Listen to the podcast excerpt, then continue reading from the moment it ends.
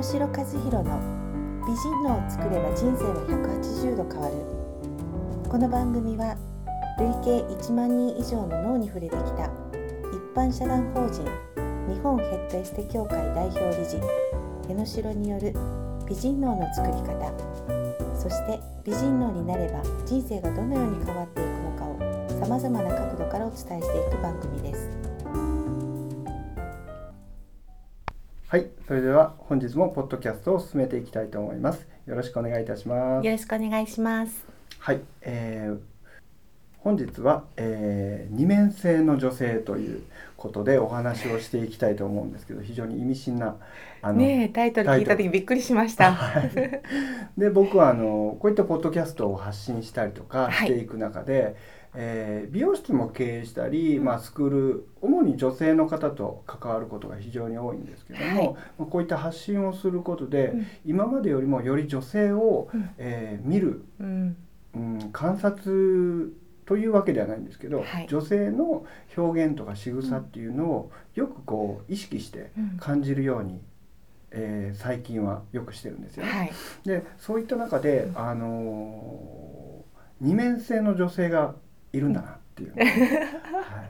思いまして、はい、でまあ僕が代表的な思うのは、うん、あの声のトーンが、はい、えーまあ、先日お会いした方なんですけども、うん、あのお会いした瞬間にもテンションがすごい高くて、うん、で、えー、40代ぐらいの方なんですけども、はい、声がすごく高くて、はい、すごい元気いっぱいなんですよね。はい、あこんな方なんだ、うん、あ素敵だなって元気だし、いいなって思ってたんですけどもあの巣に戻った時にめちゃめちゃ声があの低くなってあの真顔でっていう場面をちょっと見てしまって。あこれはまたここもちょっと深掘りしていく必要があるなっていうのをねなんか感じて、はい、そういったこう二面性がある、はい、まあもちろんねあの職場とか、うん、あのお友達とか、うん、いろんなその対応して表現していくっていうことはもちろん大切だと思います。はいうんだけどもこう相手から感じた時に違和感があるっていうのが、僕はこう二面性を感じたりとかするんですけども、中山さんはそういったご経験はまずですね先ほど言われた声のトーンが変わる女性は、はい、たくさんいると思います。あそうなんです、ね、はい。ただまあ今回のそのタイトル二面性の女性って聞いた時に、例えば先ほど矢野代さんが言われたように、はい、こう会った時のトーンと素に戻った時のトーンが違うっていう二面性もあれば、やはりこう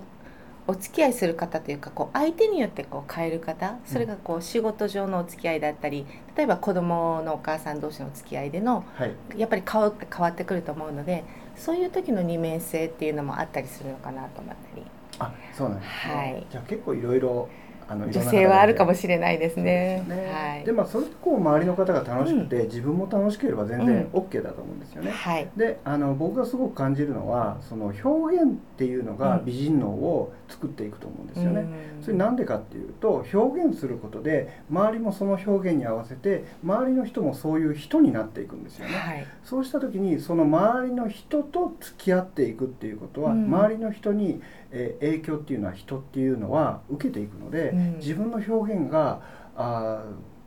どういう表現をしているかっていうので、周りの人たちっていうのは変わっていくんですよね。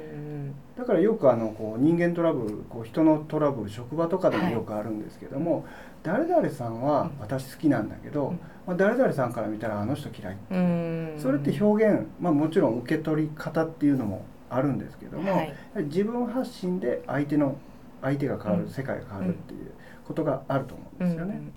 そしてあのキャラ設定っていうのはすごく大事なんですけども、はい、えー、まあ、キャラ設定のお話をしていくんですけども、うん、キャラ設定と聞いて、はい。はい、さっきのこう二面性の女性っていうところから来て、はいはい、今回キャラ設定っていうお話をしていくんですけども、その辺りは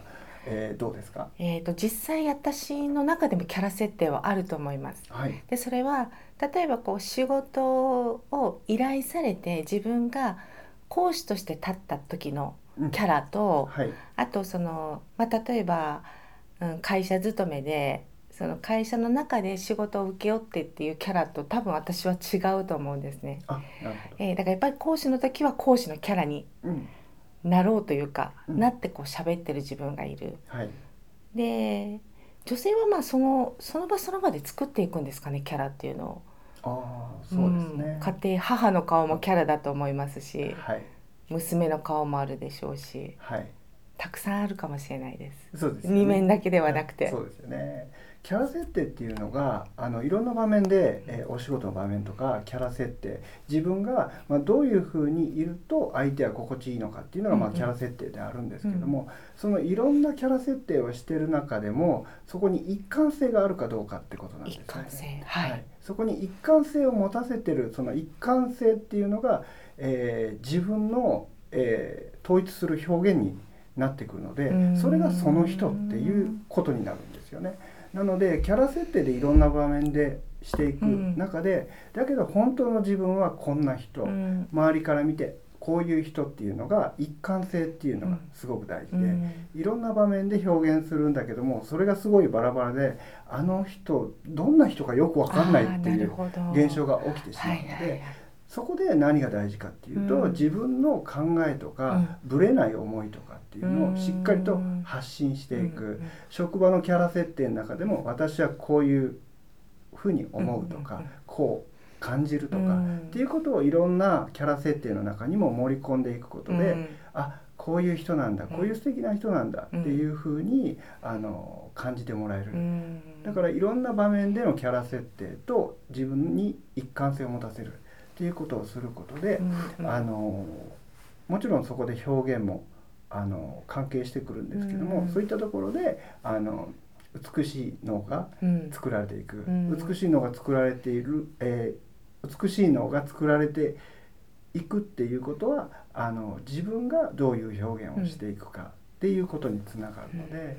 うん、そういったところで、まあ、キャラ設定とか、はい、自分の発信とかっていうのを、あの考えながらやっていただけたらいいかなと思います。はい、はい、それでは本日はこの辺りで終わりにしたいと思います。はい、ありがとうございました。ありがとうございました。最後まで聞いてくださりありがとうございました。本日の番組はいかがでしたでしょうか？皆様からのご意見、ご感想により、より良い番組作りを目指してまいります。それではまた。